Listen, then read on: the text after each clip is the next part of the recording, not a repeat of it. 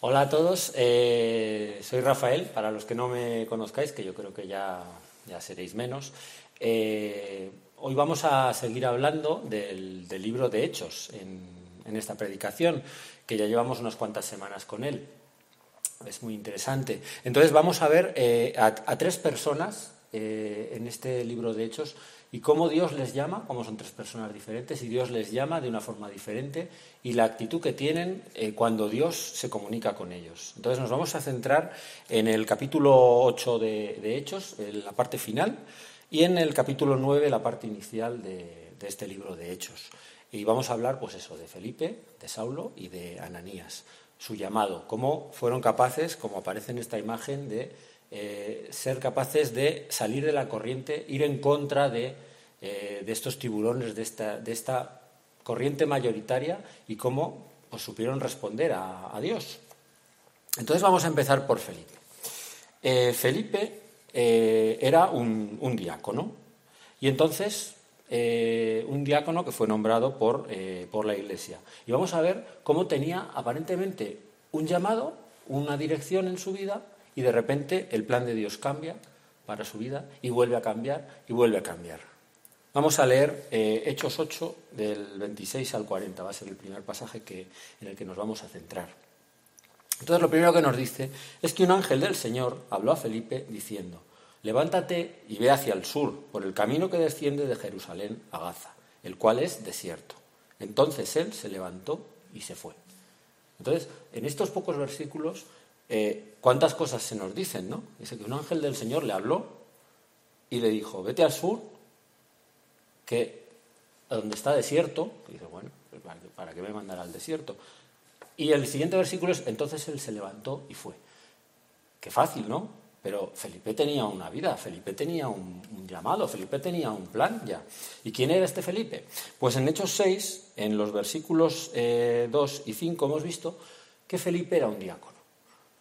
Eh, la Iglesia le había nombrado para servir las mesas, para unos temas de organización, que podría ser, podríamos pensar hoy en día que, es un tema pues, poco espiritual, pero de repente vemos que Dios tiene otros planes para Felipe. No quiere que esté solo moviendo sillas o, moviendo mesas o organizando comidas o haciendo cosas logísticas. Le dice, levántate y vete. ¿Y dónde estaba Felipe cuando Dios le llama? Porque esto es interesante, esto no es un cuentecillo. Eh, eh, Felipe era una persona que estaba en un sitio, que tenía una vida. Pues Felipe, después de la muerte de Esteban, que vimos la semana pasada, eh, era un, diácono que se fue a Samaria a predicar. Salieron de Jerusalén muchos cristianos cuando a Esteban le mataron porque hubo como un, recrudecimiento de la persecución. Entonces, Felipe estaba en Samaria. Y allí hacía grandes señales. Nos dice la palabra en, Hechos 8, 5 eh, y siguientes, que echaba espíritus malignos, sanaba paralíticos y cojos. Era una persona en acción, era una persona que tenía su, su plan de Dios allí. Y a lo mejor Felipe estaba diciendo, bueno, pues igual me quedo aquí en Samaria, pues aquí estoy bien, aquí el plan de Dios parece que funciona. Y de repente, este plan de Dios vemos que cambia. Y aparece un ángel, aparece una llamada de Dios que le dice, levántate y vete hacia el sur, por el camino que está desierto. Entonces, ¿cuál es la actitud de, Felipe ante esta, llamada que, que, rompía un segundo plan? Porque ya había oído, estaba establecido en Samaria predicando y de repente le dice, vete otra vez. Entonces, eh, Felipe acepta este misterio. Felipe acepta que Dios le dice, eh, levántate y vete al sitio que es desierto. Y, la Biblia nos muestra muchas veces la importancia que tiene el aceptar el misterio de parte de Dios. Porque este misterio está íntimamente ligado con nuestra fe. Y sin misterio no puede haber fe. Porque si el misterio es cero, nuestra fe es cero, porque ya vamos a ver. Y al final de todo, no necesitaremos fe, porque tampoco habrá misterios en nuestra vida. Pero a día de hoy tenemos que entender que no vamos a poder entender todo, que no vamos a poder saber todo, que no vamos a poder conocer toda la información del futuro que nos espera y de por qué Dios nos dice, vete por aquí, vete por allá o quédate aquí. Como nos dice en Job, capítulo 11, versículo 7, ¿descubrirás tú los secretos de Dios? O en Deuteronomio 29, versículo 29. Las cosas secretas pertenecen a Jehová, nuestro Dios. Entonces, una cosa que tenemos que aprender, o que tengo que aprender, o que tenemos que, que desarrollar en nuestras vidas, es que el misterio, las cosas secretas, van a ser parte de nuestra relación con Dios, que no podemos saber todo. Y gracias que Él nos da justo lo que tenemos que saber, justo lo que podemos aguantar, porque muchas veces, si en nuestra vida supiéramos lo que nos espera, seguramente nos quedaríamos en nuestra casa, sentados, muertos de miedo. Entonces, tenemos que saber convivir con ese misterio, con esa necesidad de tener esa fe que Felipe tuvo. Y Felipe se puso en marcha. Y entonces sigue diciendo, entonces él se levantó y se fue, y sucedió que un etíope, eunuco, funcionario de Candace, reina de los etíopes, el cual estaba sobre todos sus tesoros y había venido a Jerusalén para adorar, volvía sentado en su carro, leyendo al profeta Isaías. Y aquí tenemos al, etíope. Y vamos a, pensar un poco también, ¿no? En, bueno, hemos leído rápido, decimos, un etíope, un eunuco, funcionario. Porque normalmente en la antigüedad, en muchos sitios, en muchos países, los altos funcionarios eran eunucos para tener una mayor dedicación a la, función pública. Bueno, pues este señor, que lo leemos así tan rápidamente, nos dice que estaba sobre todos los tesoros de la reina de, Etiopía. Entonces, este señor, si lo traspasamos al, día de hoy, eh, imaginaos que estaba aquí con, con un séquito, él iba con su carro, él, no iba solo, él, iba seguramente con guardaespaldas, él iba seguramente con gente que le acompañaba, asesores. Había una expedición allí puesta. Entonces, una primera cosa que, que me llama la atención es que a Felipe le ponen allí y entonces en el versículo 29 nos dice que el Espíritu le dice a Felipe, acércate y júntate a ese carro. Y podemos pensar que, que es muy fácil, pero pongámonos en situación de que estamos ahí pasando, que están pasando estos coches que tenemos aquí, que están pasando estas motos de, policía, y Dios te dice, acércate, júntate a ese coche oficial y mira a ver qué pasa allí. Imagínate qué te dice. Tienes que, ir allí a, ver qué pasa, porque yo te, digo que tú allí vas a poder eh, compartir de mi, de mi palabra. ¿no? Y entonces, yo lo que pensaba es, que muchas veces hago acepción de personas. Cuando tengo la, intención de predicar o evangelizar o compartir mi, relación de Dios con otros, muchas veces hacemos acepción de personas. ¿Y qué es esta acepción de personas? Pues que nos parece que una persona no es digna o no se merece que se le comparta el Evangelio. Y esto, hermanos, mm, puede ser duro de decir aquí o decir, pues no, no, pero eh, ponte en situación de la persona que peor te cae. Ponte en situación de, un compañero de trabajo que te hace la vida imposible, de un jefe al que no aguantas, o al revés, un subordinado que, es imposible. Que... Y de repente, imagínate que Dios te dice, pues es que necesita el Evangelio, y es que él necesita el Evangelio. Entonces, tenemos que tener cuidado, tengo que tener cuidado con esta acepción de personas, porque alguien podría haber dicho, ¿cómo me voy a acercar a este coche oficial? ¿Cómo, además, este está, está forrado de dinero, ah, necesita el Evangelio. Que le den. El Evangelio es para mí, o, decimos a veces, no, el Evangelio es para los pobres. Hacemos acepción de personas, hermanos. Y una de las cosas que, en la que hacemos acepción de personas es por la apariencia. Hoy me veis a mí que estoy un poquito más arreglado y tal, porque vengo de trabajar. Entonces, eh, seguramente pensáis de mí unas cosas que no pensaríais si me vierais vestido de otra manera. Y esto me pasa a mí, que yo puedo ver a una persona y puedo juzgarle por la, por la vestimenta. Y Dios nos muestra, hermanos, con los años en las iglesias están llenas de gente de todo tipo, de todo tipo que te puedas imaginar, de toda vestimenta, de toda condición. Pobres, medios y ricos. ¿Por qué? Porque el Señor llama a todos, como el Señor llamó a este etíope. Entonces, cuando salgamos a compartir el Evangelio, cuando estemos compartiendo el Evangelio en nuestro trabajo, esto me lo digo a mí mismo.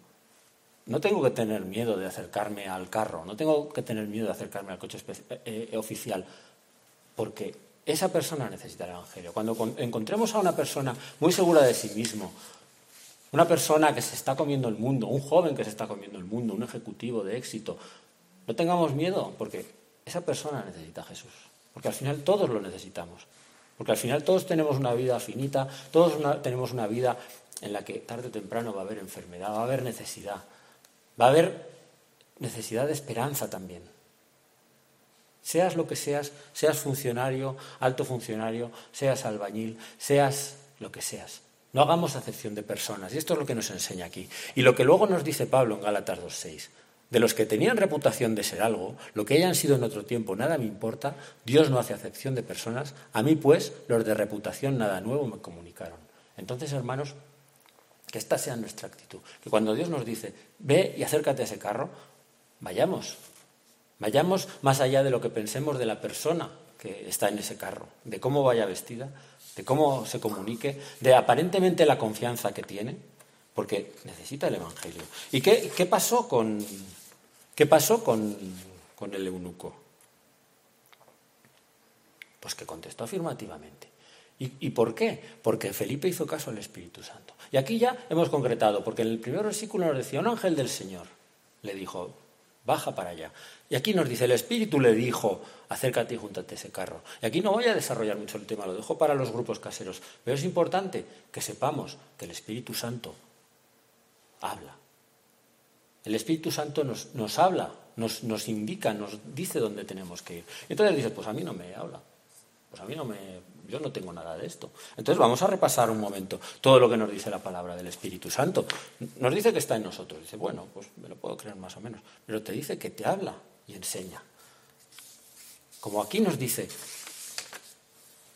le dice a Felipe, acércate. El mismo Jesús nos dice en Lucas 12, el Espíritu Santo os enseñará en la misma hora lo que debáis de decir. En Juan 14, 26, el Consolador, el Espíritu Santo, Él os enseñará todas las cosas y os recordará todo lo que yo os he dicho.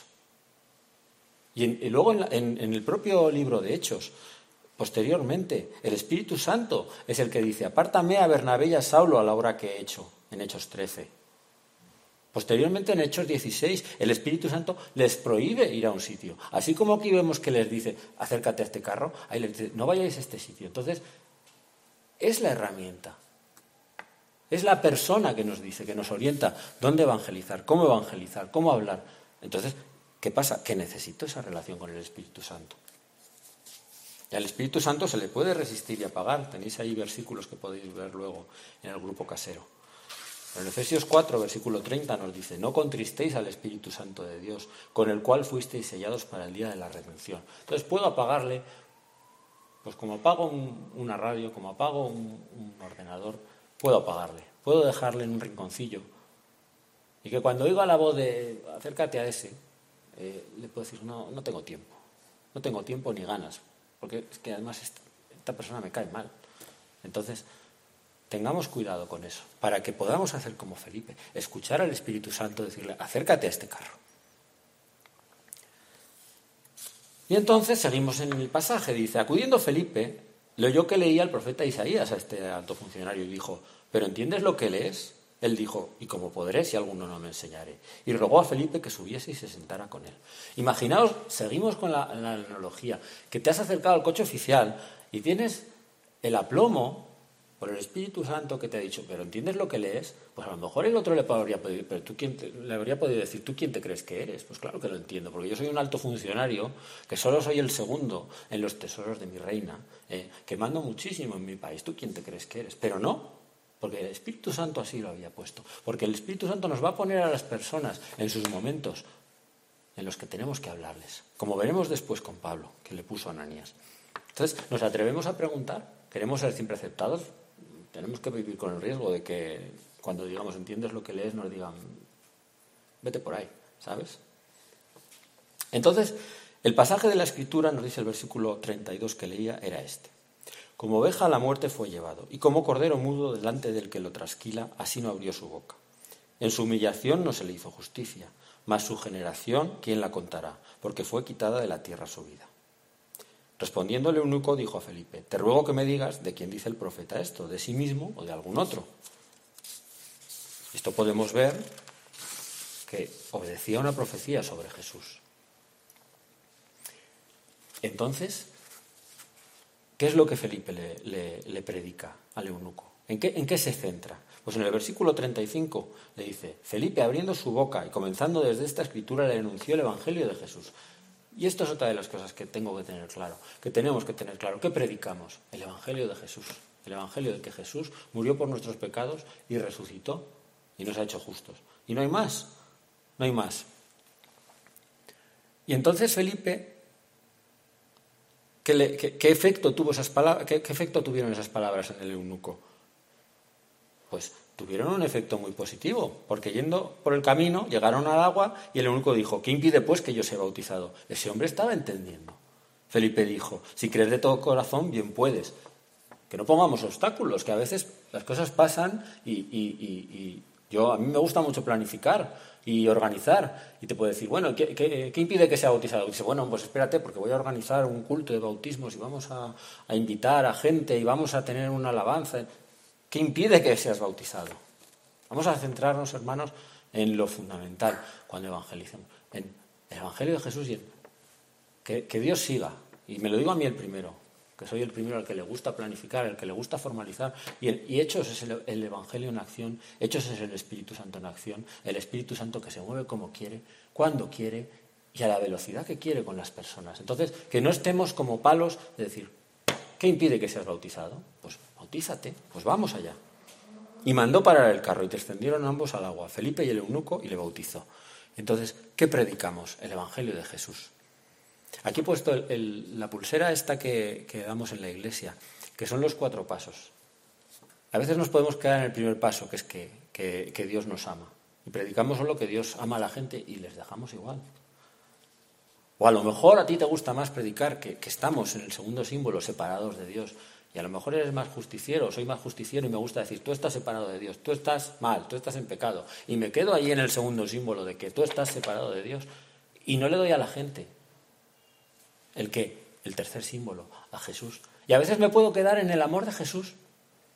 Es decir, sí, Jesús ama mucho, amó mucho a la gente. Pero tengo que también predicar el último símbolo, la, la interrogación de, ¿qué hacemos con esto? ¿Qué haces con esto? ¿Qué decisión tienes que tomar sobre esto? Entonces es importante que, estemos dispuestos a, llevar a cabo pues, esta predicación del Evangelio de Jesús en estos, en estos cuatro puntos principales, que no nos quedemos solo en uno. Y entonces es interesante también que sigue adelante. Y cuando subieron del agua, versículo 39, el Espíritu del Señor arrebató a Felipe y el eunuco no le vio más. Y siguió gozoso su camino. Pero Felipe se encontró en Azoto y pasando anunciaba el Evangelio en todas las ciudades hasta que llegó a Cesarea. Y aquí de nuevo el plan de Dios cambia, porque puedes decir, bueno, pues imagínate que el eunuco está contentísimo y dice, bueno, Felipe, pues venga, vámonos a Etiopía y predicas ahí de mi palabra, de tu palabra, porque oye, esto del Evangelio de, de Jesús está muy bien. Y a lo mejor allí, pues mira, Felipe se hubiera hecho otra vida y de repente Dios tiene otro plan y se lo lleva de allí arrebatado. O sea, que la Biblia no, dice nada a la, ligera. ¿Y por qué te dice arrebatado en lugar de, por el Espíritu del Señor, en lugar de, pues, y luego Felipe partió? Pues misterio. Este, aquí está el misterio, aquí está la fe. ¿Por qué tuvo que ser así? Pues no lo sabemos, no lo sabemos. A lo mejor se hubiera quedado con el etíope y hubiera tenido otra otra vida, no lo sabemos. Pero Dios tenía un camino para Felipe. Y le arrebata 50 kilómetros en Azoto. Y entonces, desde Azoto, Felipe siguió hasta Cesarea. ¿Y aquí qué aprendo, qué aprendo yo con esto? Que Felipe se dejaba guiar por el Espíritu Santo. Que Felipe le decían, ve para aquí que está diciendo, y Felipe iba. Vuelve para aquí que está, y Felipe iba. Y, de repente tienes tu, misterio, tu ministerio hecho, tienes tu, tu éxito conseguido, y de repente eso desaparece y apareces de nuevo a mitad de camino. Y Felipe iba, y Felipe seguía. Y entonces, pues Dios tiene tu momento para ti, Dios tiene tu momento para tu ministerio, para tu papel evangelizador. Pero Dios tiene también el momento en el que tienes que dejar ese, ese, ese ministerio al que te aferras, o ese trabajo donde estás, o esa vida donde estás. Tenemos que ser capaces de, de ver los tiempos de Dios. Y es difícil, es difícil, pero tenemos que tener esa fe de que todos los pensamientos de Dios son para bien de nuestra vida. Y hay épocas en las que eh, vamos a tener que vivir por fe porque no lo vamos a ver, porque vamos a estar muy mal. Pero vamos a ser como Felipe, que iba cada vez que el Espíritu Santo le decía ve.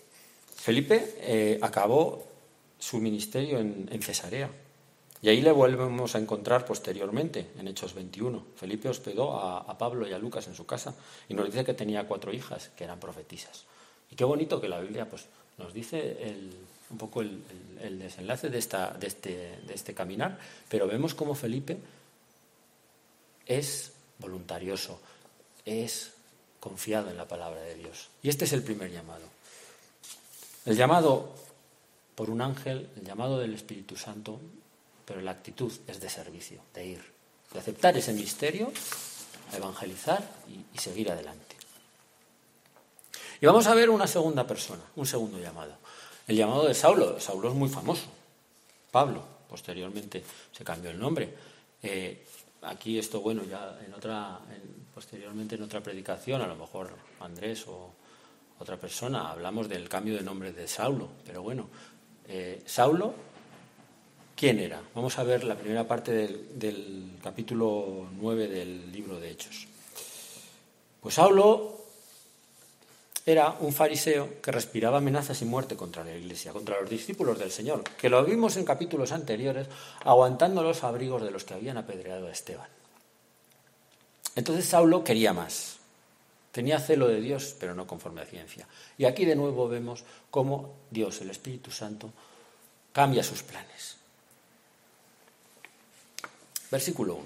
Saulo, respirando una amenaza sin muerte contra los discípulos del Señor, vino al sumo sacerdote y le pidió cartas para la sinagoga de Damasco, a fin de que, si hallase algunos hombres o mujeres de este camino, los trajese presos a Jerusalén.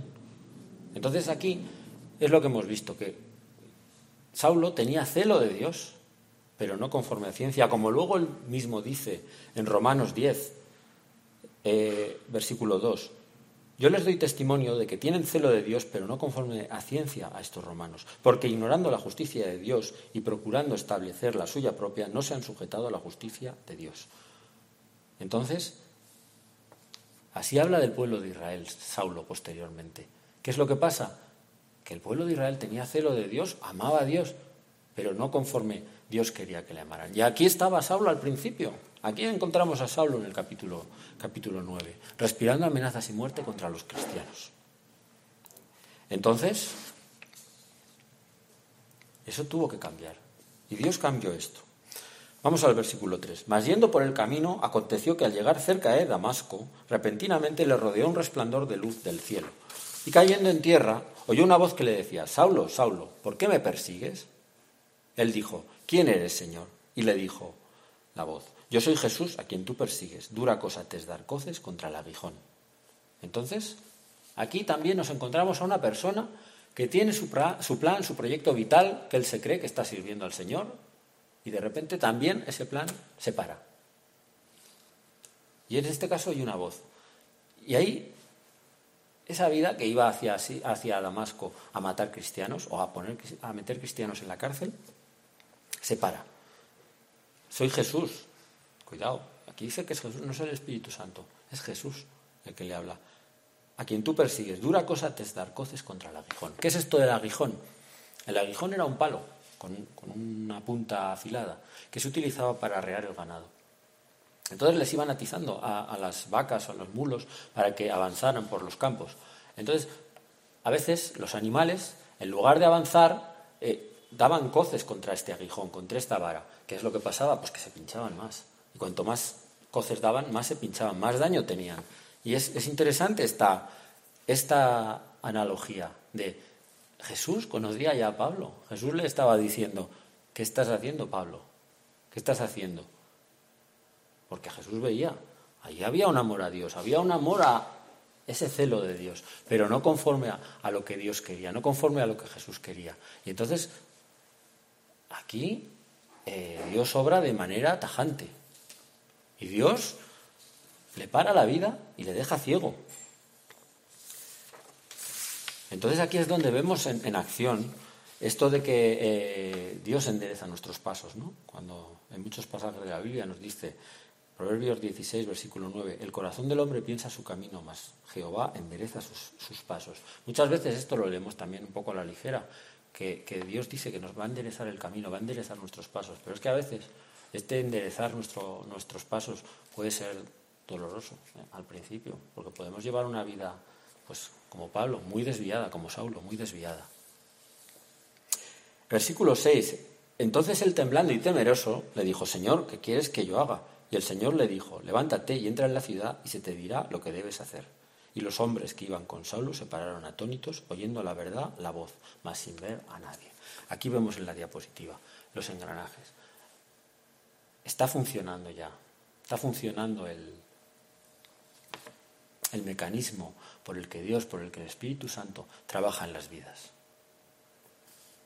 Y aquí es interesante que si nos paramos a pensar, Saulo eh, ya había tenido un conocimiento más profundo de, Dios en esta experiencia. Porque le dice, Señor, ahí ya no piensa, bueno, igual es un mago, una fuerza, no sé. No, ya dice, Señor, ¿qué quieres que yo haga? Entonces, es interesante porque luego vemos que él va a donde, a donde le, dice eh, el Espíritu, eh, a donde le dice Jesús. Levántate y entra en la ciudad y se te dirá lo que debes hacer. Y él va y está esperando. O sea que hay una fe allí. Allí ya hay una fe que el celo de Dios comienza a ser conforme a ciencia.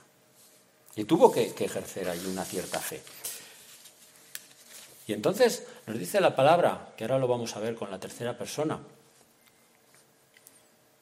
que Pablo iba a ser instrumento escogido para llevar su nombre a la presencia de los gentiles, de reyes y de los hijos de Israel, pero que también iba a tener que padecer mucho por su nombre. Pablo fue llamado de una manera muy especial, nada menos que por Jesús, por el Maestro, pero también mm, pagó cara, por así decir, ese llamado tan especial, porque tuvo que sufrir mucho por su nombre. Y al final vimos cómo Pablo acaba recuperando la vista. Lo vamos a ver ahora con la tercera persona a la que Dios llama, a la que Dios eh, habla, que es Ananías.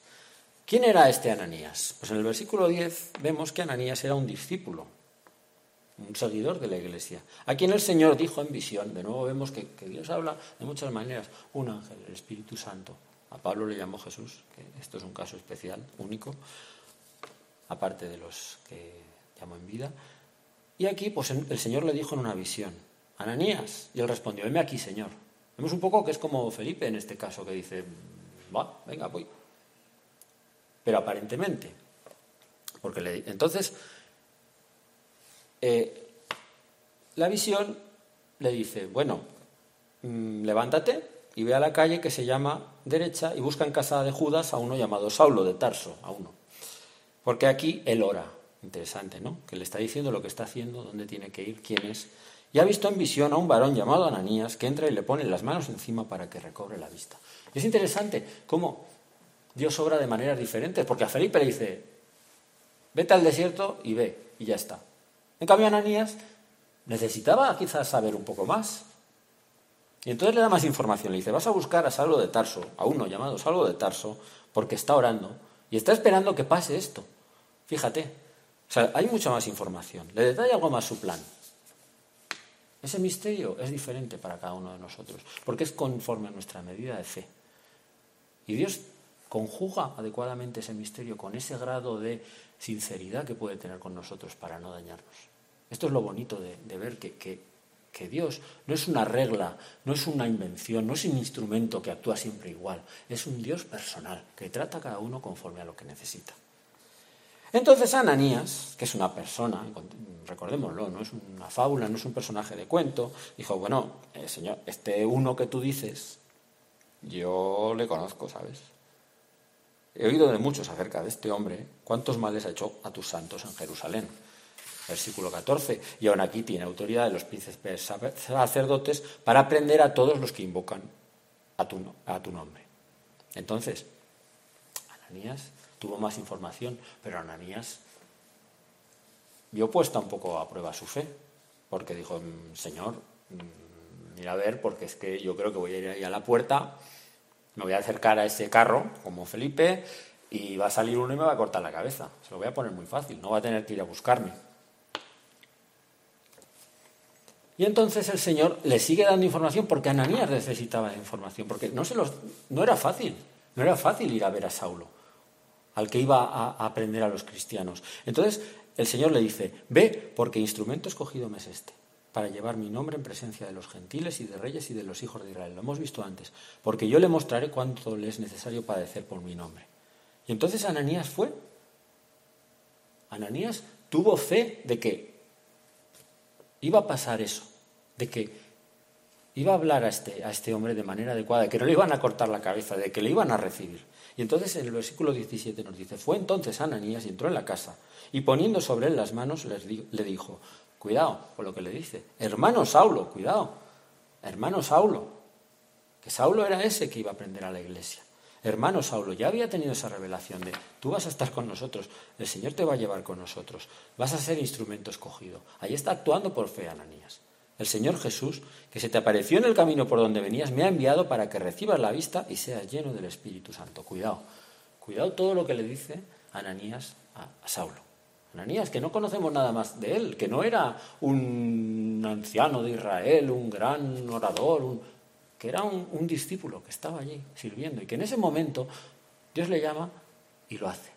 Y lo hace como Dios quiere que lo haga y conforme a fe. Dice, me ha enviado para que recibas la vista y seas lleno del Espíritu Santo. Cuidado. Hermano Saulo, hermano Saulo, tú que venías aquí a meterme a la cárcel, vas a recibir el Espíritu Santo, vas a ser lleno del Espíritu Santo y te voy a cuidar esta vista. Y además te voy a decir más, en el camino Jesús se te ha aparecido y por eso estás ahora con esta ceguera. Entonces, ¿qué es lo que pasó? Que al momento le cayeron de los ojos como escamas, como escamas y recibió la vista. Y levantándose fue bautizado. Vemos de nuevo como el eunuco se llena del Espíritu Santo, es bautizado y los engranajes que hemos visto antes, el misterio sigue su curso y Ananías cumple su papel. Entonces dice el versículo 19, habiendo tomado alimento recobró fuerzas y estuvo Saulo por algunos días con los discípulos que estaban en Damasco. Yo me preguntaba, ¿cómo serían estos primeros días? Porque fíjate, él estaba en casa con la gente que iba a perseguir a los discípulos. ¿Qué pasó allí? Él luego se fue con los cristianos, aprendió de los cristianos, estuvo allí unos días. ¿Cómo serían esos, esos días? No lo sabemos, pero sabemos todo el ministerio que después Pablo hizo en la Biblia, en el Nuevo Testamento. Entonces, ¿qué tenemos que aprender aquí? Pues tenemos dos llamados. El llamado de Pablo, que tenía celo de Dios, pero no conforme a la ciencia, y al cual Dios tuvo misericordia de su vida, le cogió por la pechera, porque a veces Dios pues, nos tiene que coger un poco de la pechera, y le mostró la salvación a través de otro hermano, que tuvo esa actitud como tuvo Felipe de ir y ver y atreverse a ir a una situación que era una situación muy negativa a priori, pero supo ejercer la fe. Entonces, vemos que Dios llama de formas muy diferentes. Y ahora nos queda el capítulo 29 de Hechos, que al final es el que se aplica a nosotros, el que no está escrito. Y después de haber leído este, este llamado de Felipe, este llamado de, Saulo, y este, esta relación que tiene Dios, cómo llama a Ananías a, predicar a Saulo. O sea, el peor hombre que te puedas imaginar para predicar en, ese momento era Saulo. Imagínate, ¿a dónde nos va a llamar a nosotros? Entonces, me gustaría que pensaras ahora, ¿cuál es tu historia y dónde estás ahora? Y puedes decir, bueno, pues he aquí que en Madrid moraba un varón, una mujer, un joven, que guardaba la ley de, Dios, tenía celo de Dios, pero no conforme a ciencia. Y quizás eh, este hombre, esta mujer, creía que Dios le había llamado a una, a una cosa, a un ministerio, a una iglesia. Pero no, había algo que no funcionaba y discutía y se enfadaba y no lo veía claro. No tenía paz. Quizás eres tú ese hombre, esa mujer, ahora, hoy. O a lo mejor tu historia es diferente. Dice, aquí que en Madrid o en España o donde me estés oyendo moraba un varón, una mujer y había ido a una iglesia pero no escuchaba. Realmente iba para aparentar, obligado por sus padres o quizás por su mujer o por su marido. Fingía, iba y venía, jugaba. Creía, bueno, pero lo justo. Cuando venía algún problema y volvía a escapar. Entonces, aquí está, aquí estás a lo mejor escuchando ahora. Y necesitas que el Espíritu Santo te llene. Y necesitas caerte. Y necesitas que alguien te hable. Pues te invito, te invito, oraremos al final. te invito a, ser lleno de este Espíritu Santo, a dejar de jugar, a dejar de, ir por tus caminos. O a lo mejor tu historia es diferente y a lo mejor es he aquí que en Madrid o en España moraba un varón o una mujer que había sido salvo y un día le mostró Dios, el Espíritu Santo, que un hermano o una hermana o una persona que estaba al lado de su trabajo o una persona que estaba en su consultorio médico o en el colegio necesitaban oración y necesitaban ser llenos del Espíritu Santo, necesitaban bautizarse. ¿Qué harás con eso? Entonces, me gustaría que, pensáramos, cuando oremos, cuando oremos ahora, en quién eres tú, en dónde estás. A lo mejor pues crees lo justo, a lo mejor no crees, a lo mejor has creído, has creído más, ahora pues estás creyendo menos, porque la vida te ha dado alguna paliza que otra y, la fe pues te falta. Pues te invito a pensar, a reflexionar y ver que Dios te sigue llamando, que Dios usa lo que tiene que usar para llamarte. Y Dios va a usar lo que tiene que usar para llamarte. A lo mejor es esta predicación, a lo mejor es un hermano que te llama, a lo mejor es una persona que, te escribe, o a lo mejor eres tú el que tiene que ir y el que tiene que escuchar y, mirar a su alrededor y decir, ¿están perdidos? Parece que sí, parece que tienen todo, pero igual están perdidos. No tienen la esperanza, no tienen a Jesús. Vamos a predicar este Evangelio de Jesús, este Evangelio de amor, pero que también enseña que estamos separados de Dios. Entonces, que necesitamos a Jesús para, saltar esa separación, para ser salvos, para ir a vida eterna y no a muerte eterna. Entonces vamos a orar y, os invito a eso, a, pensar, pensar dónde estamos, quiénes seríamos cada uno de nosotros y, que, Dios, que Dios tenga misericordia de nosotros y, nos muestre en nuestros corazones esta obra preciosa que Jesús hizo por nosotros. Señor y Padre, no sé quién, quién está oyendo, Señor, pero te pido que tú muevas el Espíritu Santo en, todas las vidas que vean esto, Señor. En mi vida también, Señor. Como lo vemos en acción, Señor, en hechos, Dios mío, cómo el Espíritu Santo se mueve de aquí para allí, que toca los corazones, que, se mueve conforme a cada persona, lo que necesita cada persona. Señor, te pido por las vidas que no te conocen, que tú ahora te muestres en sus corazones, Señor le reconcomas de, que necesitamos a Jesús, Señor, de que necesitan a Jesús, Señor. Y también te pido por mis hermanos, Señor, por mis hermanas, por mí, Señor, que, que derrame sabiduría para saber cuándo hablar, Señor, cómo hablar, Señor, cómo acercarnos a esos carros que vemos, Señor. Dios mío, muéstrate, Señor, y muchas gracias por tu Hijo Jesús, que murió por nosotros y que por gracia nos hizo salvos, Señor. Muchas gracias por todos estos cristianos que supieron predicar, que supieron aceptar, Señor, que, que supieron